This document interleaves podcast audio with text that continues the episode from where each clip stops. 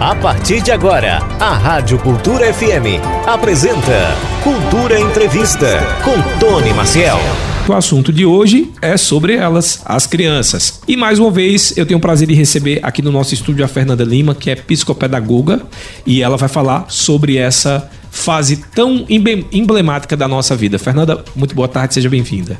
É, boa tarde a todos, né? Eu que agradeço pelo convite, né? E é tão importante a gente falar dessa fase que deixa marcos, é, vou dizer assim, memoráveis na uhum. vida da gente e que a gente pode ter 50 anos, sempre vai lembrar desse momento. E a, fico muito feliz. E a gente que agradece. Aliás, por que as memórias mais fortes estão relacionadas a esse período? Porque tem coisas assim de cheiro da minha escola que ficaram marcadas e todas as vezes que eu senti, tipo, terra molhada, eu lembro do colégio municipal que era onde eu estudava. Por que isso é tão uh, forte, Fernanda?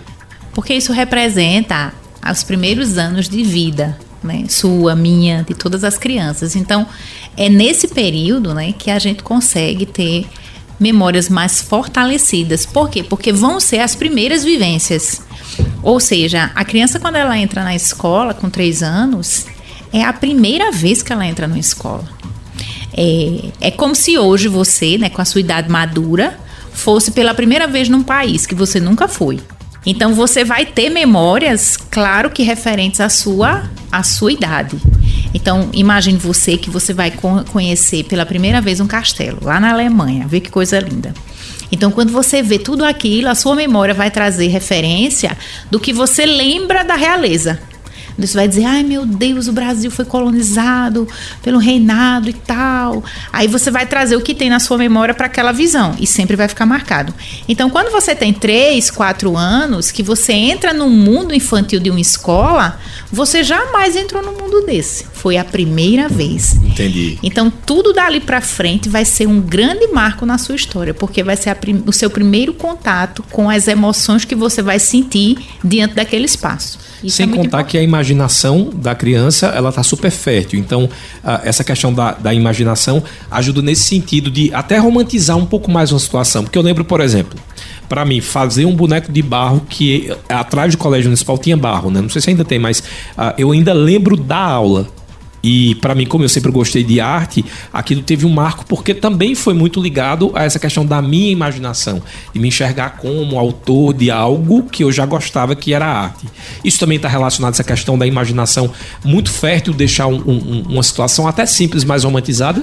Sim, e que já estava ligado às suas habilidades e que iriam chegar ao seu, à sua orientação profissional.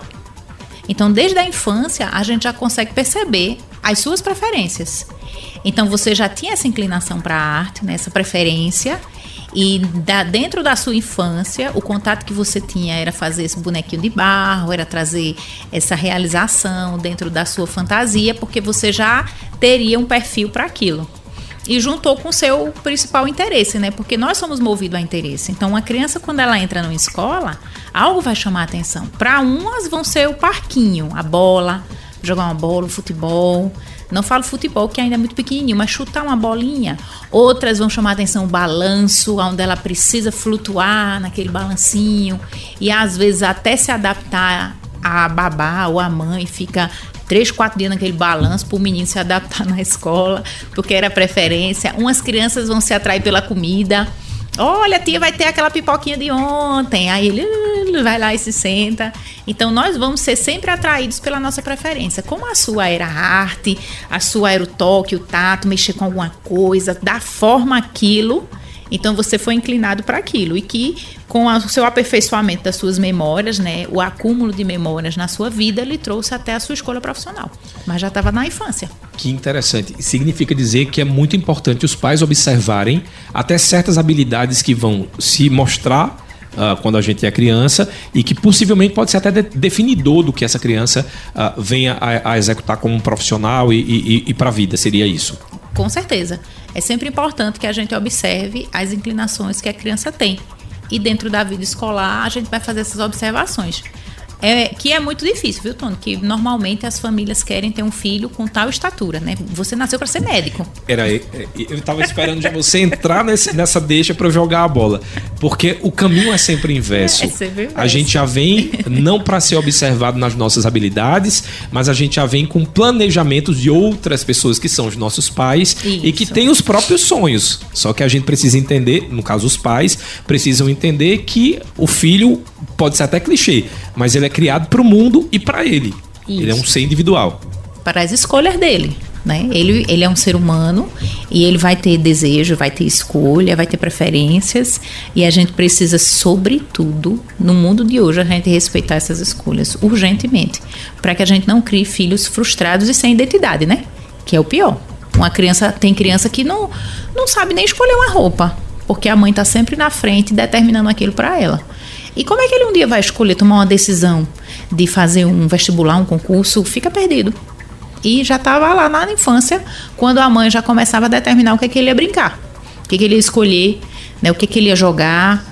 Ele vai, ele vai jogar bola, tia Fernanda. É, mas veja, ele não gosta muito de jogar bola, né? Vamos tentar alguma outra, algum outro esporte? Não, ele tem que jogar bola. Porque menino joga bola. Entendi.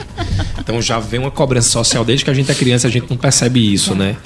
Uh, um, uma outra dúvida uh, relacionada também a essa questão dos pais, nessa dessa visualização dos pais. Você falou do, do fator que está ligado às habilidades, mas eu queria saber também de outros fatores que a gente tem percebido muito, que é a questão das expectativas com os filhos. Então, por exemplo, o que é que eu percebo? Muitas vezes os pais têm as próprias expectativas que foram frustradas e eles sobrecarregam aquela criança para que ela realize algo que ele não conseguiu.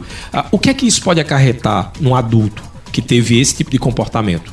Com certeza uma frustração de vida, né? Ou seja, é, eu não consigo ter um. É, é, mais ou menos assim, eu não consigo ter sucesso para nada, porque eu, de fato eu acho que eu não sei escolher, porque eu sempre fui induzido para algo. Né? Às vezes a gente vê assim, crianças, por exemplo, que ela não se dá em tal ambiente educacional. Que você vê que aquela escola não é o perfil dela. E isso pode acontecer. E tem muitos pais que dizem assim, tia Fernanda, mas ela tem que estudar nessa escola porque eu estudei lá. A mãe estudou lá. E a gente já tem uma história nessa escola, então ela tem que estudar lá. E aí você vê que prejuízo essa criança não está levando, porque ela não teve nem a oportunidade de escolher o ambiente onde ela vai viver boa parte da vida. E isso é terrível, né, para um crescimento de uma criança. É frustrante você se acordar e ir para um ambiente que não tem a sua história, tem a história do outro. Você termina sem história na vida. E a partir de quando? Porque eu percebo que muitas vezes na conversa o adulto diz assim: olha, isso aqui é papo de criança, não se envolve, e às vezes a criança ela quer opinar sobre um desejo dela. Então, isso que você falou. Digamos que ao invés, ao invés de jogar bola, naquele momento do, da, da, da, conversa onde estavam determinando o que a gente ia fazer, eu disse à minha mãe: não, não quero jogar bola, eu quero ficar ali fazendo boneco de barro. Mas foi me imposto, porque, sei lá, meus primos querem que eu querem jogar bola e a maioria vence. A partir de quando é que seria interessante respeitar a escolha da criança, né, para que a gente não crie a frustração, mas também não, não crie uma criança que não sabe ter, uh, digamos que disciplina também, porque eu acho que é o grande dilema dos pais. Até quando eu vou proteger, super proteger e até quando também eu vou soltar para que ele tenha autonomia. A partir de 4, 5 anos você já pode é, ouvi-lo. Você já pode, não é que ele vai escolher, mas ouvi-lo né? Então, é, você pode perguntar assim a ele, né? Então, vamos lá. É, é Marquinhos, veja, é, na sua escola vai ter futebol e karatê. O que você quer fazer? Possa ser que ele diga, eu não sei, mamãe. Então a gente vai fazer uma aula de um experimental e uma aula de outro. Mamãe vai com você. E a mãe vai e experimenta um, experimenta outro. Aí ele vai ter um parâmetro de escolha. Entendi. Aí fica melhor. A partir dessa idade já tem como fazer essa escolha é quase um diálogo Sim, na prática. Certamente. Né? De, se você não sabe, então vamos fazer o seguinte: vamos experimentar e você depois decide. Exatamente. Aquilo que mais se identifica. Isso. A criança fazer escolha, Tony, é super importante. Não é, não é bom que você. É, é, como é que eu vou dizer? Anule essa escolha. É, fazer parte de uma atividade esportiva é algo muito difícil, porque eu vou competir. Eu não quero perder, mas eu vou perder. E olhar para minha mãe e dizer que eu não alcancei, para criança de 5 anos, é algo muito penoso. Então, o que é importante? Que a partir do momento que você matricula um filho numa atividade ou determina com ele uma atividade esportiva, você tenta dizer a ele que ele precisa ficar até certo ponto. Então imagine que estamos em fevereiro, eu vou botar o meu filho no futebol. Aí a gente fez aula experimental de ambos e ele escolheu o futebol. Eu sei que ele vai ter problema lá, porque eu sei que lá também vão ter outras culturas. Eu vou ter um amiguinho que vai dizer que não quer jogar com ele, que ele não sabe jogar, que ele é perna de pau, que, que ele é troncho, alguma coisa assim. Mas eu preciso dizer assim: olha, a gente só vai poder pensar em rever esse futebol quando tiver os ovinhos da Páscoa, quando tiver assim. Ele precisa entender de data. Se eu disser a ele que em abril eu vou conversar ele com não ele. vai ter a noção de tempo. Ele não vai ter a noção de tempo. Mas eu digo assim: ah, então, filho, ó, mamãe vai comprar o fardamento e tal. Pronto. Quando for, quando tiver naquele, naquele período do coelhinho da Páscoa, aí a gente vai sentar e pensar se continua no futebol ou se para um pouquinho. Porque aí você ajuda ele a dizer assim: mamãe, vai demorar muito pro coelhinho, vai demorar muito pra Páscoa. Não, filho, falta ainda 15 dias. Então ele vai lutar contra ele. Porque na verdade é muito comum a criança de 4, 5 anos desistir de uma atividade esportiva. É muito comum. Porque ele não quer entrar no grande grupo para realmente buscar o lugar dele. E que é difícil porque tem adulto também que não quer nem buscar seu lugar. Imagina os pitoquinhos de 5 anos. Então a gente precisa ouvir, mas também precisa ajudar ele a ter essa continuidade. E às vezes até a gente, né? A gente se matricula numa academia, tem hora que a gente se matricula nessas promoções três meses, né? A gente só vai dois dias. Pelo amor de Jesus. Tem gente, inclusive, que acha que vai emagrecer só se matriculando, né? Só se Eu mesmo, falando pra mim agora no espelho. Praticamente é assim. Aí imagina uma criança. Então, como ele vai ter toda a referência naquele momento, porque ele tem 4, 5 anos, é muito importante que a gente faça isso para que ele não entre no fracasso de desistir. É, A gente encontra criança, às vezes, com 9 anos, que já fez 5, 6 modalidades esportivas, mas não adequou nenhuma. Ou seja, começa, termina, começa, termina, começa, termina. Isso é terrível. Para quando ele tiver 10 anos, ele não quer nem participar de nada. Nesses casos, por exemplo, você pode ah, pegar uma outra veia, de repente, uma veia artística, descobrir que seu filho, ao invés de, sei lá, jogar futebol, ele prefere tocar bateria. Pode também, mas a- o artifício vai ser sempre o mesmo. Vai ser um período. Você quer fazer violão, filho? Maravilha, mamãe vai matricular você. Agora a gente vai ter que ficar. Quando a cidade estiver cheia de balãozinho de bandeirinha, aí a gente vai conversar sobre isso, mas vai ter que fazer até lá. Que fazer até lá. Você tem que sempre, puxando. determinar o ponto de Um chegada. Exatamente. Porque senão ele vai realmente desistir. Porque a gente sabe que música é maravilhoso, Uhum. né? Você que trabalha com isso entende. Ela é encantador, mas quando a gente vai para a didática dela, a gente sai correndo. É matemática. É matemática, Uhum. né? Como muitas crianças dizem assim, eu quero fazer faculdade de informática, de computador. Aí quando entra na linguagem de programação, sai tudo correndo, frustrado, porque não quer. É porque acho que o computador vai ser ficar no, no, no, no- ficar computador jogando. na, na rede social ou jogando. né? Jogando. Aí a gente sempre tem que ajudar o filho nisso. Vai fazer, vai fazer flauta, vai fazer violão, pandeiro, o que quiser. Mas vai ter que ficar até tal dia, até tal tempo. né? Normalmente as crianças que são muito hiperativas, elas tendem a desistir mais das coisas. Então a gente já faz um percurso menor. Então você diz assim: vou lhe matricular agora em fevereiro. Então, na, quando for o dia da mamãe, Aí, quando for o dia do presente da mamãe, a gente vai conversando sobre isso. Você vai fazendo curtos períodos para poder ela conseguir aguentar isso. E a- as, a- aquilo que a gente sempre fala das recompensas, é interessante ou não? Nesse caso, por exemplo, vai até o dia da mamãe e se você conseguir, vou te dar uma garrafinha de água com glitter para uma menina. Isso é bom ou não? Você não, não é bom nesse caso, porque você já está colocando ela dentro de uma desistência. Se você conseguir. Você só vai dizer assim, olha, a mamãe vai matricular você até o dia da. até a, até a Páscoa, porque o professor fez uma promoção de três meses, a gente vai pagar. Aí lá, se realmente você gostar, Marina, do, do, da aula, aí mamãe renova. Combinado? Pronto. Então é uma renovação, não é uma premiação. Entendi. Agora é muito importante que mesmo que ela queira desistir, ela vá. Eu não quero ir para aquela aula de violão, o professor é chato, mas vai. Fique lá sentada, fique olhando. Mas não pode dizer assim, olha, tia Fernanda, ela não quer mais ir para aula de violão. Eu disse, ficar aonde? Em casa, foi? Tem que ir. Não, mas ela não quer ir. Vá, diga ao professor, olha, ela não quer fazer, mas eu vou ficar aqui sentado com o senhor. Não tá pago? Pô, vou ficar sentada aqui olhando para a cara do senhor até o fim da aula. Ela tem que ter essa implicação já desde pequena, para ela entender que toda escolha vai ter um ônus. Todo bônus tem um ônus. Fernanda, uma coisa que acontece muito, até Freud explica, que existe as identificações. Os meninos vão se identificar mais com as mães, o- a- as meninas, na, na teoria, né? Existem também as exceções. O- a- as meninas o contrário. E a minha pergunta é a seguinte: ah, nessas fases que existe uma identificação melhor, ou com o pai, ou com a mãe, as decisões ah, mais, digamos, não vou falar a palavra autoritária porque autoritário para mim é ruim, mas de disciplina, elas precisam ou podem ser por essa afinidade, porque você tem no respeito ou é sempre o contrário? De ambos. Ambos. De ambos. Independente de eu me dar melhor com meu pai, minha mãe pode me dar a, a notícia de, por exemplo, eu vou ter que fazer até os- a- o, o determinado. Isso, se tiver o papai e a mamãe presente, que seja uma combinação com os dois. E que seja a informação em tempo rápido, para que ela não pegue uma fragilidade do outro, né? Tipo, ó, papai e mamãe disse, e foi, que história é essa? Mas que estejam sempre combinados entre eles. Mas dentro da determinação é, hierárquica, a gente não determina de quem venha, que venha dos dois.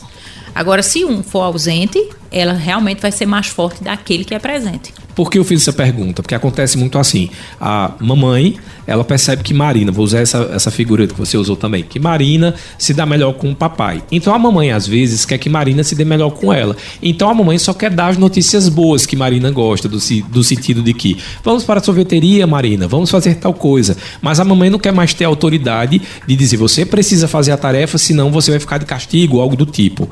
Entende? Ne- ne- ne- Nesse, nesse comportamento, ela meio que tenta a- agradar e a- ao mesmo tempo está fazendo um desserviço porque ela está trazendo para a falta de disciplina. Ela coloca pro pai Isso, e ela fica com a parte boa. exato. para ela tentar equilibrar essa. É, que é sempre natural. vai ter, né? Na verdade, né? Besta é aquele que pegar. o ideal é que os dois digam assim: não, da mesma maneira que eu mando, você vai mandar também. Entendi. O que não pode é um tirar a autoridade do outro. Essa é uma derrota total. Mas que um construa com o outro. Não tem esse negócio, não. De dizer, ah, eu tô cansada de mandar a tia Fernanda. Não, não pode cansar. É criar filho, educar, é isso mesmo, é uma diligência 24 horas. Você não pode ter a escolha de decidir. Você tem que estar com ele decidindo. A não ser que você esteja de férias, aí você não vai estar do lado dele. Mas a partir do momento que você tá, que você se implica com isso, isso realmente é criar filho. É ter essa responsabilidade de hora mandar, hora não mandar, se divertir, não se divertir. Agora, claro que se você estiver se sentindo um pouco carrasca demais, né? Que até a criança às vezes diz assim, ai mãe, a senhora tá parecendo uma bruxa, né? Aí você deve fazer uma leitura, né? Eita, realmente, será? Quanto tempo faz que eu brinquei com ela, né? Quanto tempo faz que eu me diverti com ela? E aí você precisa entender o que é necessário você trazer de equilibração para que essa criança não entre em parafuso realmente. Então não tem como ter autoridade mais de um e de outro, não. Entendi. E no caso de programação eh, de rotina?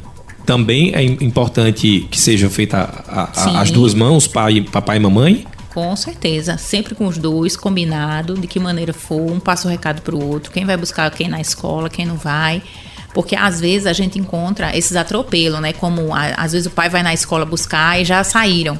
Aí ele liga pra mãe: Você pegou, não me avisou, eu perdi tempo. Então, isso prejudica porque a criança veri- ver- é, vê essa verbalização, essa briga, e não fica saudável, porque ela pensa assim: Poxa, brigaram por minha causa, né? Eu estou sendo um empecilho nessa família.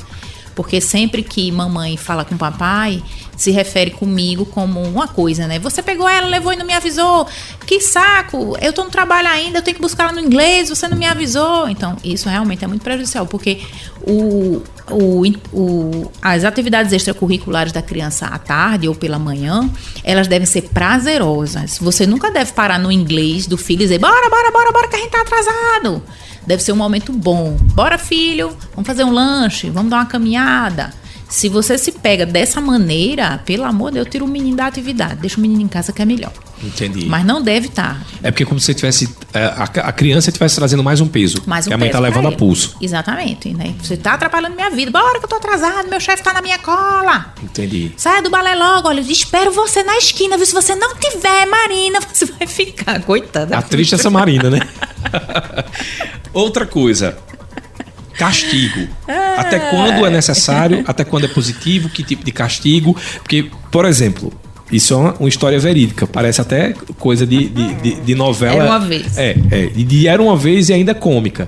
Que é o seguinte: a, a criança, ela diz, ah, dorme tarde. Literalmente, não, não vou conseguir acordar amanhã pra escola. Aí o pai vai e bota aquela criança de castigo. Qual o castigo? Ele vai ficar em casa. E aí, com alguma limitação, não, ele só vai ficar em casa. Então, a criança acorda mais tarde, vai usar computador, vai assistir televisão. Quer dizer, isso não é um castigo. Então, É um partir- lazer. Exatamente. E a partir daí, eu posso estar, de repente, gerando, inclusive, ah, essa ah, ideia de que criança é esperta. Isso. Então, a criança vai preferir estar de castigo do que ir para a Sempre. escola. Sempre. Eu até queria esse, esse castigo no trabalho, às vezes, às vezes na escola, né? Mas como é que a gente define quando, como e que tipo que vai disciplinar e não frustrar? é, quando colocar em castigo, né? Quando você realmente tiver um acordo, quando você vê que aquele acordo passou do limite, que aquele comportamento passou do limite, que aquilo realmente não faz parte do que você acordou, pode botar no castiguinho.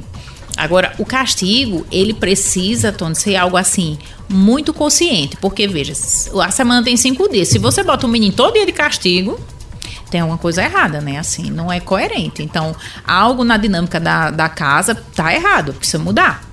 Então, o castigo ele precisa ser uma coisa pontual. Não pode ser todo dia, coitado. Uhum. Então, é super saudável, pode botar no castigo, pode deixar pensando, né? A gente precisa só entender de seguinte maneira, veja. É muito comum as mães dizerem assim, eu dei um castigo a ela, tirei o celular. Aí eu pergunto e digo assim, para que deu? Uhum. Né? Porque se eu tô dando a você, eu dou a você uma BMW. Aí quando eu me estresso com você, eu digo, vou tomar sua BMW. me dê, Tony. Aí você vai dizer, gente, ela não me deu. porque ela vai tomar. Então você termina é, invadindo a privacidade da criança. Entendi. Então não é correto que você dê algo para dizer que vai tomar. O castigo ele pode ser da seguinte maneira, né? Pode ser algo reflexivo. Você vai trabalhar comigo. Você vai ficar do meu lado. Eu vou levar você para o trabalho. Você vai ficar na casa da sua avó. Você vai ficar sem o telefone. Quando eu chegar em casa, você vai fazer uma cópia de um livro, mas vai ficar do meu lado. Então você sempre ter esse acordo para que o castigo ele precisa mudar aquele mau comportamento. Uhum. E não deixar ele guardado congelado, mas quando tirar do congelador, vai novamente tá, virar água. Coisa, mesma coisa. Ele precisa ser algo que vai modelar o comportamento da criança. Então isso tem que ser muito observado, muito cauteloso, né? E sobretudo da sua paciência, porque tem mãe que é, a criança não pode nem respirar que ela já está com tanta falta de paciência, que é castigo, é tabefe, é tudo no mundo. Então tem que ter sempre cuidado com isso, né? Aí tem mãe que diz assim: eu boto ele na cadeira do pensamento, mas não serve, que ele cai no chão, ele não fica na cadeira, ele chuta a cadeira. Então, assim, é, por que é importante essa cadeirinha do pensamento? Tá, onde é que ela está entrando? Então, isso tudo você precisa ser visualizado para realmente saber. Tem mãe que diz assim: a cadeirinha do pensamento ele não gosta. Onde é a cadeira? No quarto. Onde é o quarto? Lá no fim do corredor. Como é que um menino pequeno vai ficar sozinho num quarto? Uhum. Né? Não é perigoso? É perigosíssimo. Então, precisa se realmente entender. Até para nem o pai se desmoralizar. Porque se eu mando uma criança ficar na cadeira do pensamento e ela senta no chão, já desmoralizou, né? Porque o pai mandou na cadeira, ele sentou no chão. Então, você precisa sempre estar observando. Mas eu não vejo nenhuma, nenhuma problemática no que aquilo que se refere a castigo que seja realmente acordado conversado e que se você não aguentar, por exemplo, se você disser assim, olha tia Fernanda, eu tirei o celular dela, mas eu não aguentei, não dei logo. Então já morreu a sua moral. Entendi. Entendeu? Então é melhor Então é mais seja... perigoso quando você faz um, um, algo ou você determina uma ordem que você mesmo vai voltar que atrás. Você mesmo volta atrás, exatamente. Aí você perde. Tia Fernanda, ela não vai sair de casa de jeito nenhum. Aí quando ela não sabe, vai pro shopping passear. Não, mas ela tá comigo. Eu disse, não, mas já saiu. Entendi. já saiu. Dançou. Então tem que ter muito cuidado nos inputs que você der, porque se você fala que não vai fazer, você primeiro precisa mostrar o, exemplo, mostrar o exemplo, e que você tem palavra. Exatamente. Aquilo que você consegue é, manter em prática, porque o castigo, quando um filho recebe um castigo, o pai também recebe. Não é só dele, você também está recebendo. Porque, porque eu estou dando um castigo, eu sou mãe, porque ela está com mau comportamento. E quem instalou esse mau comportamento foi a minha educação. Na hora o pai é cobrado. Que tem pai que diz assim: olha, tia Fernanda, eu dei uma palmadinha nela, mas doeu em mim. E um castigo dói também no pai. Uhum. Então tem que ter muita cautela, porque é, esse castigo é, é, é seu também. Para que você não se sinta ferido e não cumpra esse castigo. Primeira pergunta aqui da nossa ouvinte, que mandou foi a Luciana, lá do centro da cidade. Luciana quer saber até onde a responsabilidade da educação é da escola e até onde a educação é por parte dos pais. Certo. A educação escolar, ela vem trazer para a criança é, um amadurecimento na disciplina, na rotina, no dia a dia, na didática, naquilo tudo que a criança precisa trazer para o seu crescimento, é, vou dizer assim, cognitivo, pessoal e emocional, porque é na escola onde a criança faz as primeiras amizades, é na escola onde a criança normalmente tem o seu primeiro despertar de amor, esses sentimentos. Então a escola é um centro de sentimentos. É uma socialização.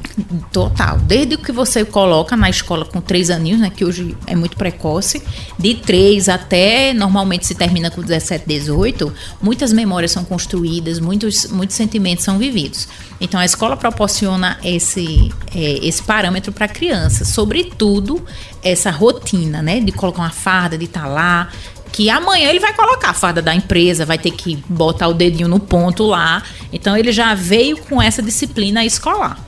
Mas a formação do caráter, a formação da personalidade, ele está dentro da família. Uhum. Então a família é que é responsável por isso. Então é a família que é responsável pela formação desse caráter, por essa personalidade. Porque ele só passa quatro horas na escola, mas ele passa 20 com a família. Mesmo que seja dormindo, 8 horas de sono, mas é 20 dentro da casa dele, sentindo o cheiro da casa deles, uhum. escutando as vozes da casa dele. Então, é a formação da personalidade da criança, da criança está totalmente ligada à família. Então, precisa-se sempre ter essa separação. A família é responsável por encaminhar a criança para a escola e acompanhar, mas a escola vai trazer a educação cognitiva e social. A outra é da família. Muito bom. Ah, o, o Marcelo está dizendo o seguinte: exatamente nesse ponto que você falou, o Marcelo tinha mandado uma pergunta. Ele está dizendo que na época dele, ele entrou na escola aos 4 anos de idade, mesmo assim não, não quis ficar. A mãe levou para casa, só no ano seguinte que ele começou a estudar, isso aí, aos 5 anos de idade. Ele quer saber se hoje em dia não é muito precoce essa entrada, tem escolas que já aceitam os alunos a partir dos 2 anos de idade, ou se é o contrário, se isso é melhor. É melhor, sem dúvida é melhor, porque você traz um sistema atencional mais saudável para a criança. Por quê? Antigamente, quando não se colocava criança tão cedo nas escolas, é, a gente tinha um outro ritmo de vida, a mãe tinha essa oportunidade de estar junto dele, criando. A mãe poderia estar lá educando, ensinando, falando. Hoje a gente não tem mais esse contato, né? Uma mãe tem quatro meses de licença e já corre para o mercado de trabalho para trabalhar. Uhum. Aí fica essa criança com um cuidador, com uma vovó, é muito melhor que ela esteja na escola, trabalhando a sua emoção, o seu social, o seu sistema atencional, o seu regimento, a sua rotina, a sua didática. É muito melhor, muito mais saudável, porque em casa ela não vai estar trabalhando isso, ela vai estar solta, brincando. E aí, quando ela entra na escola com 5 anos e ela entra numa sala de crianças que já vem de um ritmo, é perceptível a diferença, porque ainda você vê que é uma criança que se perde na fila, fica meio assim desengonçada na fila, e a tia, bora pra fila, e fica lá perdido na fila. Na hora de dividir um lanchinho, ela olha assim para um lado para o outro, já fica meio estranho. Até a escrita, ainda não tem a posição às vezes não sabe o que é uma folha, a folha fica dançando na sala, os grafemas terríveis, porque ela entrou de maneira tardiamente. Então, se hoje o serviço já oferece de maneira precoce, maravilha, vamos embora colocar. A primeira pergunta do Paulo, né, para esse bloco, a gente já fez algumas perguntas antes, mas nesse bloco o Paulo está querendo saber o seguinte: como faz para manter a criança em interação com o ambiente em tempos de redes sociais e ferramentas eletrônicas? Vamos criar diálogo, né? Vamos criar diálogo. Porque a gente tira, sabe? A, a rede social da criança, Tony, a gente pode tirar. Mas se eu tiro, eu vou ter que ficar no lugar dessa rede social. E se você vê a criança na rede social, ela fala com algo imediato. Ela, quando passa um videozinho no YouTube, ela passa um videozinho. O próximo que vem já fala com ela. Olá! Uhum. Aí ela passa e já tem o outro. Somos a turma, não sei de onde. Aí, se eu tiro isso, eu preciso ter uma vocalização imediata. Oi, filho, vamos brincar? Olha só, o papai trouxe umas bolinhas de gude. Vamos sentar, vamos brincar.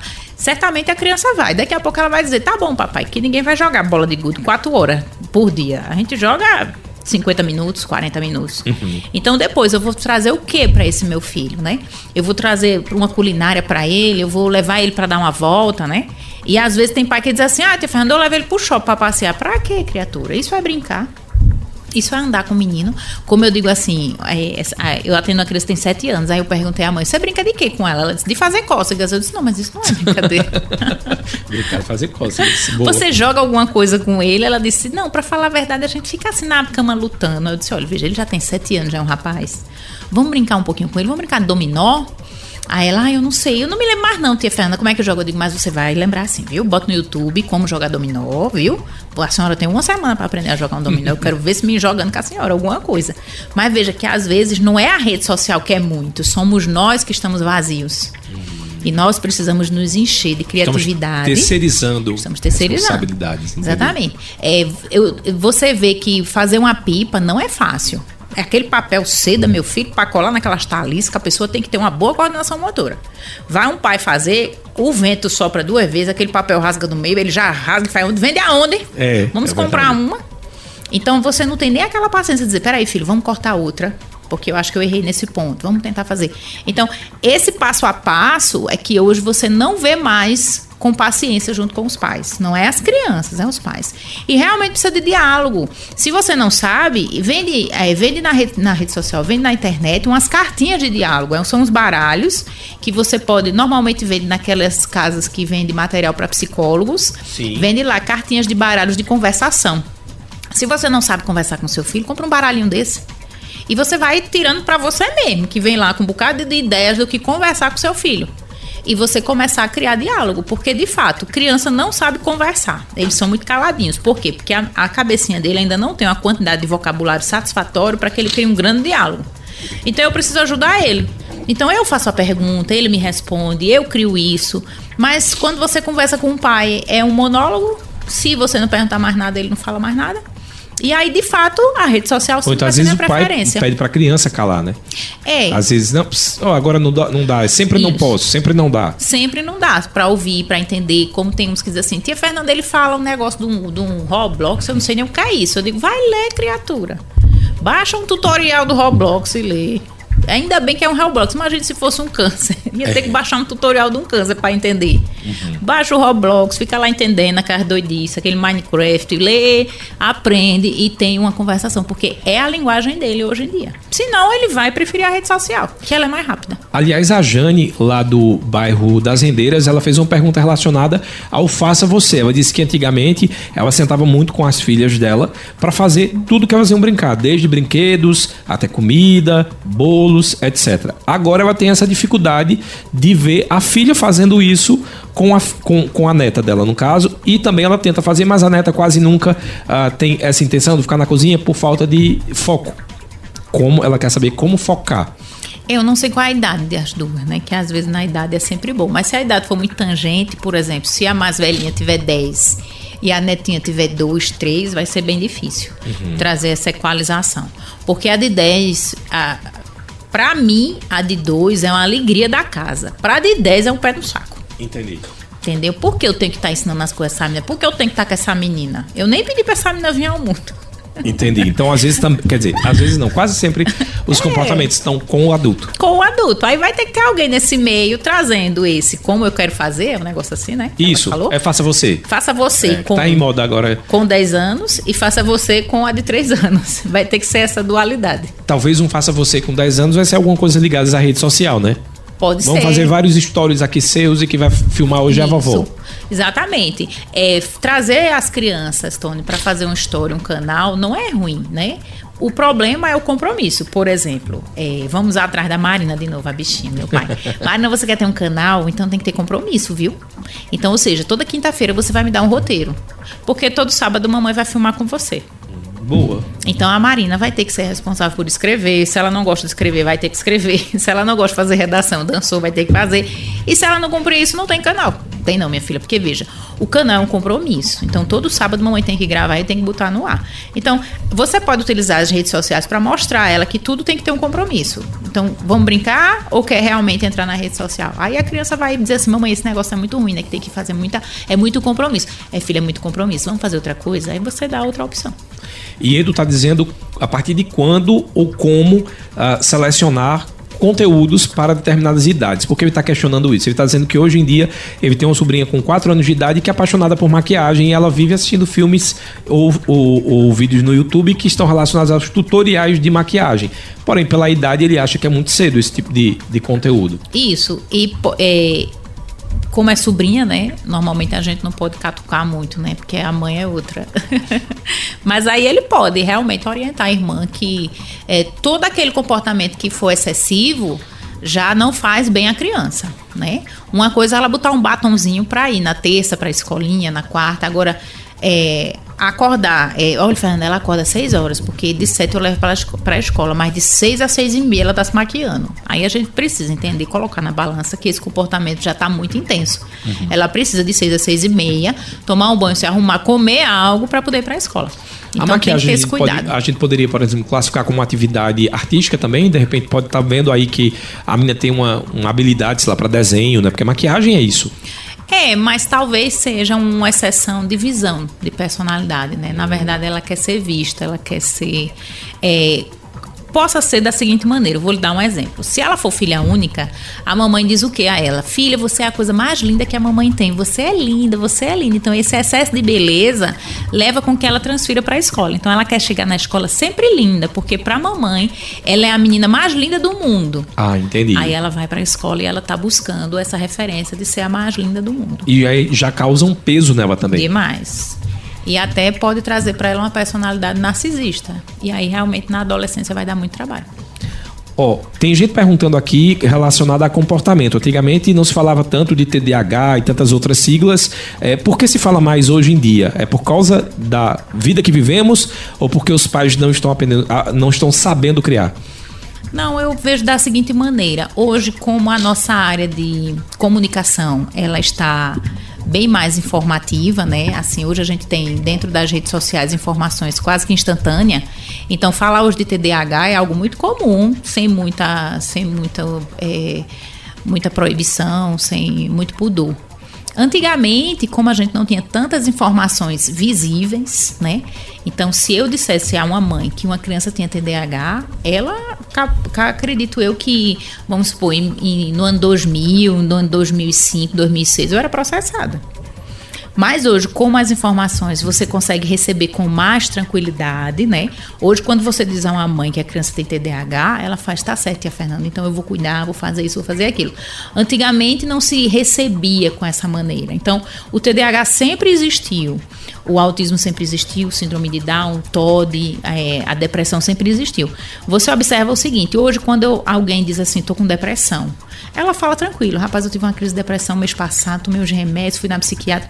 Mas no ano. Aliás, de... falar a palavra psiquiatra antigamente era. Antigamente. Era a mesma era... coisa de você dizer que está falando com alguém que saiu do manicômio. Do manicômio. Né? Você já tinha a visão de uma camisa de força. Uhum. Né? Isso eu digo que é agora, em 2005, 2006. Então, de 2010 para cá, é que a gente suporta mais ouvir essas palavras devido à nossa área de informação jornalística que a gente consegue digerir mais rápido. Aliás, o Antônio Marcos ele fez essa pergunta. Ele quer saber se existe muito essa questão de negacionismo, porque ele conhece um primo que tem um, um filho e todo mundo diz que a criança tem traços de autismo, mas até o, psicólogo da escola chegou a conversar com o pai, mas o pai não aceita o diagnóstico e diz que não, que a criança só é calada. É, como essa aceitação precisa ser exclusiva do pai, a gente vai precisar respeitar esse tempo. E a gente precisa só acolher. Né? Quanto mais. É, agora, claro que se a criança ela tivesse. É, se ela automutilasse, se ela se batesse, se ela se morder, aí realmente seria uma negligência. Mas se ele apresenta traços que quem trabalha com saúde mental percebe, mas que ele consegue viver, de fato a gente vai ter que esperar a aceitação desse pai. É, talvez não fosse isso que eu pensasse, nem que você pensasse, mas seria impróprio eu determinar que aquele pai tivesse que levar essa criança para algum, algum diagnóstico. Vamos tentar relevar, é, saber que ele tem um tempo, saber que daqui a pouco ele diz que não aceita, mas certamente na intimidade dele ele já deve catucar algumas coisas no Instagram, na internet. É um tempo, sabe, Tony, de aceitação e a gente precisa respeitar esse adulto. Aliás, o Antônio Marcos é, mostrando isso, essa, colocando essa luz também da questão do negacionismo, eu queria saber a questão de tratamento.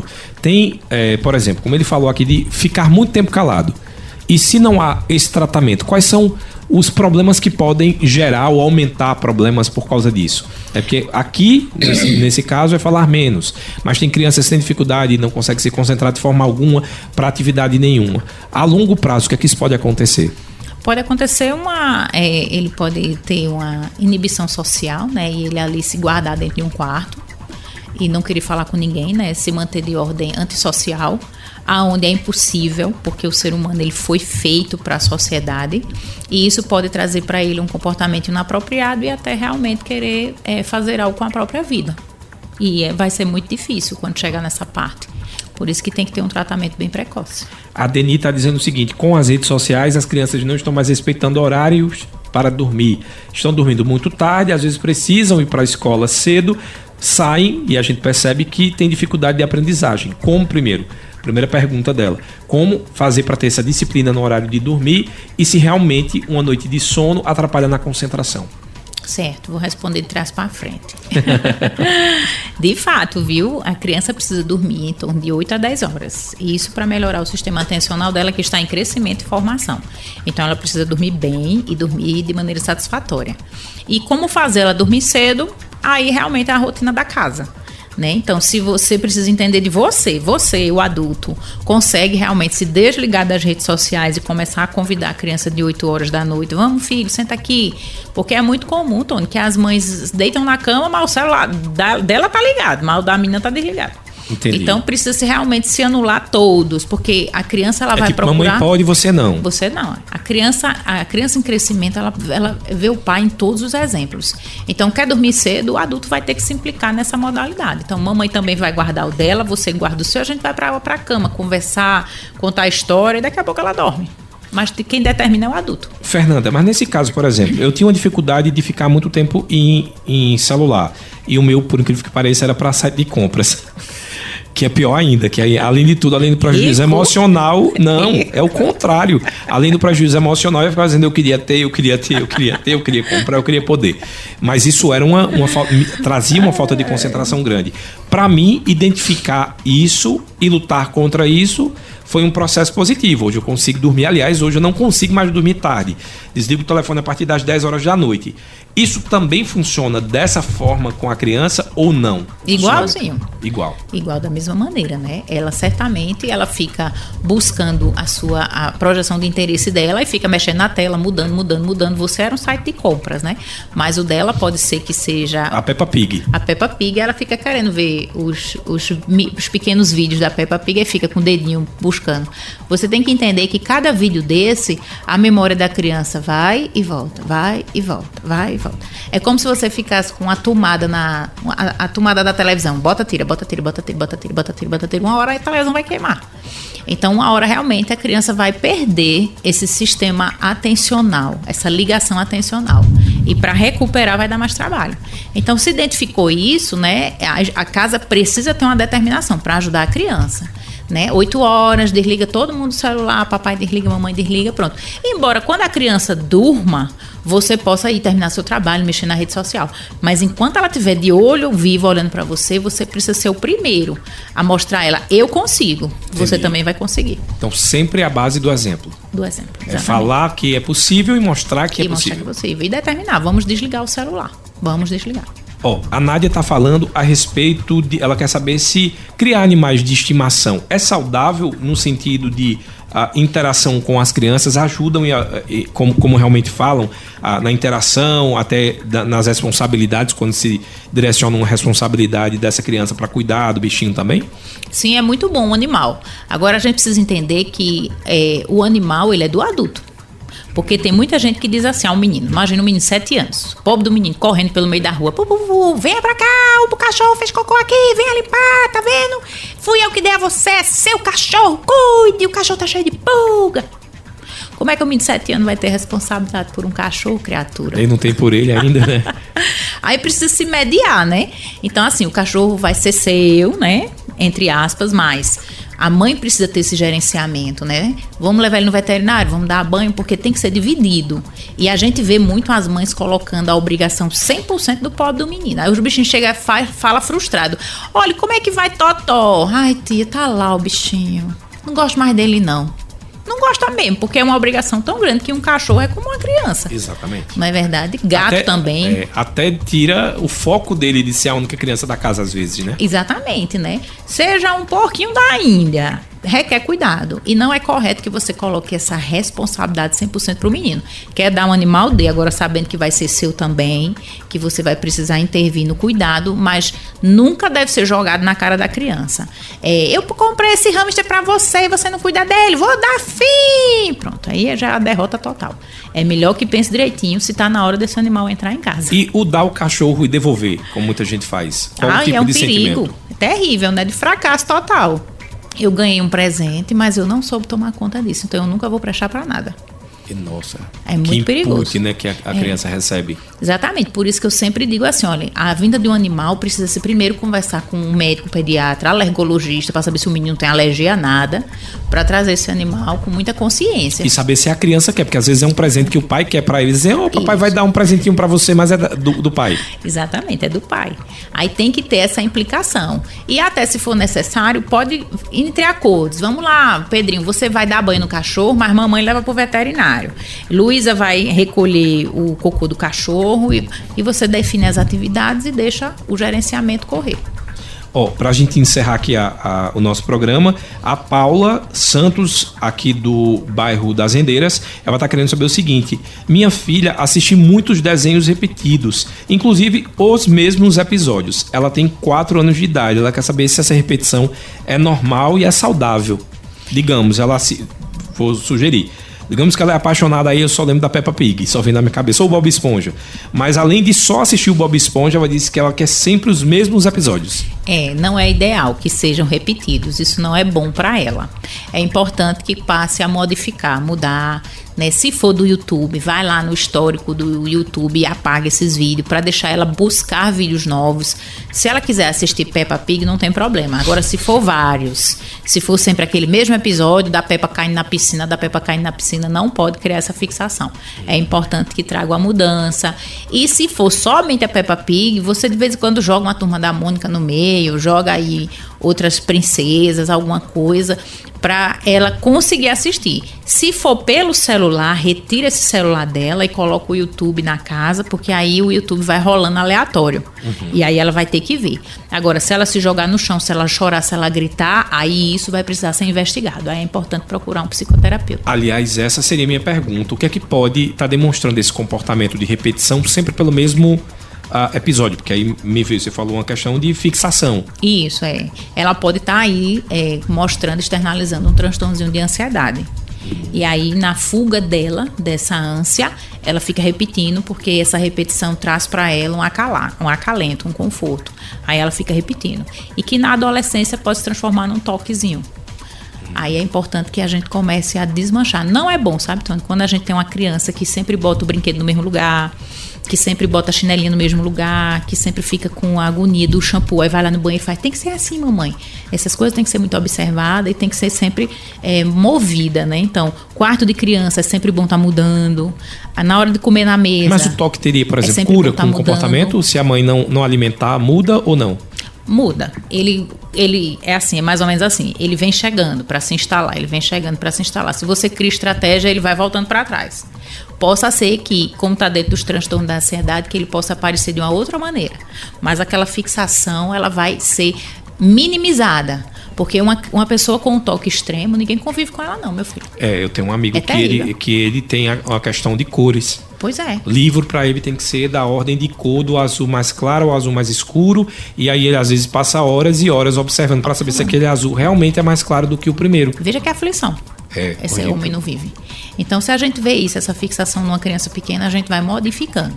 É, ela vai buscar outras fixações. E a gente sempre vai avaliando e vai modificando, modificando até isso aí ser é, colocado para fora, não ser instalado. Agora, se realmente for uma instalação devido a vários fatores, como genética, que é o maior, aí certamente quando ela tiver uma, uma maiorzinha, ela vai fazer acompanhamento com algum psicoterapeuta. Agora, levando na brincadeira e não levando na brincadeira porque é sobre mim, e o contrário, uma, uma criança que tem dificuldade com rotina, que é meu caso. Ai, meu pai, é difícil mesmo. E se tiver dificuldade com rotina, tem que andar com a agenda embaixo do braço e tem que ser forte, tem que dizer, não posso fazer isso, tenho que fazer isso. Olha pra gente faz, não, agora tá na hora de eu tomar uma água, eu tenho que tomar essa água, essa água tem que descer goela abaixo. Agora tá na hora de eu resolver o WhatsApp, eu preciso me sentar e responder. Vai ser uma luta com você, mas isso é a cura, é a consciência. Você saber que aquilo ali lhe derruba, mas que você tem a consciência da sua fraqueza e você não quer ser assim. Aí é isso é que você vai conseguindo buscar a cura. Dizer que você vai ficar curado 100% não, mas Mas, isso tem a ver com algum transtorno, de, por exemplo, sei lá, de TDAH, alguma coisa isso. do tipo? Normalmente o TDAH ele é bem desorganizado. Ele é bem assim, ele quer ser bom pra tudo e termina não sendo bom pra nada e se frustra e passa três dias em casa chorando, Uhum. aperreada assim. Ai meu Deus, eu queria fazer esse bolo, e não consigo. Comprei tudo do bolo e não consigo fazer. E aí precisa ser vencido primeiramente pelo reconhecimento, né? E não, eu, eu reconheço que eu não consigo chegar até aqui, vou fazer uma lista. Agora, assim, sabe, Tony, sem muita cobrança. Se você não consegue gerenciar o seu dia, gerencia pelo menos só um pedaço amanhã. Se você quiser gerenciar tudinho, você vai dar com os burros na água. Então começa só pelo período da manhã, não. De manhã eu vou conseguir fazer minha meta, pelo menos uma semana. Aí seu organismo vai mudando, aí você vai conseguindo. E crianças que têm, pra, agora sim, para encerrar, crianças que têm aquela coisa assim, estou extremamente apaixonado, quero tocar violão, e aí ela vai, enlouquece, começa a ler, uh, se, se interessa, pede para o papai comprar, o papai compra o violão. Ela passa dois meses, aí ela diz: Não, agora meu interesse mudou, meu interesse agora é em tablet. Aí enlouquece. São pessoas que vão, vão sempre para o extremo, né? Ou o interesse total e cai no desinteresse, já que é outra coisa. Isso aí tem algum transtorno? Ou é sim. comum da nossa natureza? Não, nós temos sim essa, essa curiosidade que seja comum. Mas o que não é comum é a desistência. Quando eu tenho uma desistência, né, dentro de um período muito curto, eu preciso realmente é, trabalhar aquilo dentro de mim. E é ideal que os pais sempre tragam um freio. Se você dá um objeto a um filho, como um violão, que não é muito barato, você não pode com três meses dar uma flauta. Você precisa ajudar ele a concluir um ciclo. Os, os ciclos são muito importantes para que a criança entenda que tudo vai ter um começo, meio e fim, para que assim ele possa superar as dificuldades que ele encontre na frente. Fernanda Lima, muito obrigado pela participação aqui no nosso Cultura Entrevista de hoje, nesse Dia das Crianças. Deixa aí já um conselho para os papais, porque ser papai e mamãe não é fácil, né? E uh, Freud fala muito isso, principalmente as mães. Uh, às vezes não gostam tanto de Freud, porque é tudo culpa da mãe, né? Segundo é ele. Verdade. Mas deixa aí uma, uma dica uh, que seja importante para esse dia tão especial. Eu indico nessa, nesse dia tão especial para você, para pai e mamãe que está em casa, brincar com seu filho, escutar ele um pouco, passar esse dia fora das redes sociais, curtir o que a cidade tenha para oferecer, dar uma volta, o que tiver, o que vocês puderem escutar do seu filho. Todo diálogo é importante porque passa muito rápido. Então, construir memórias hoje é o essencial para a vida do seu filho. E foi um prazer estar aqui na Rádio Cultura com você.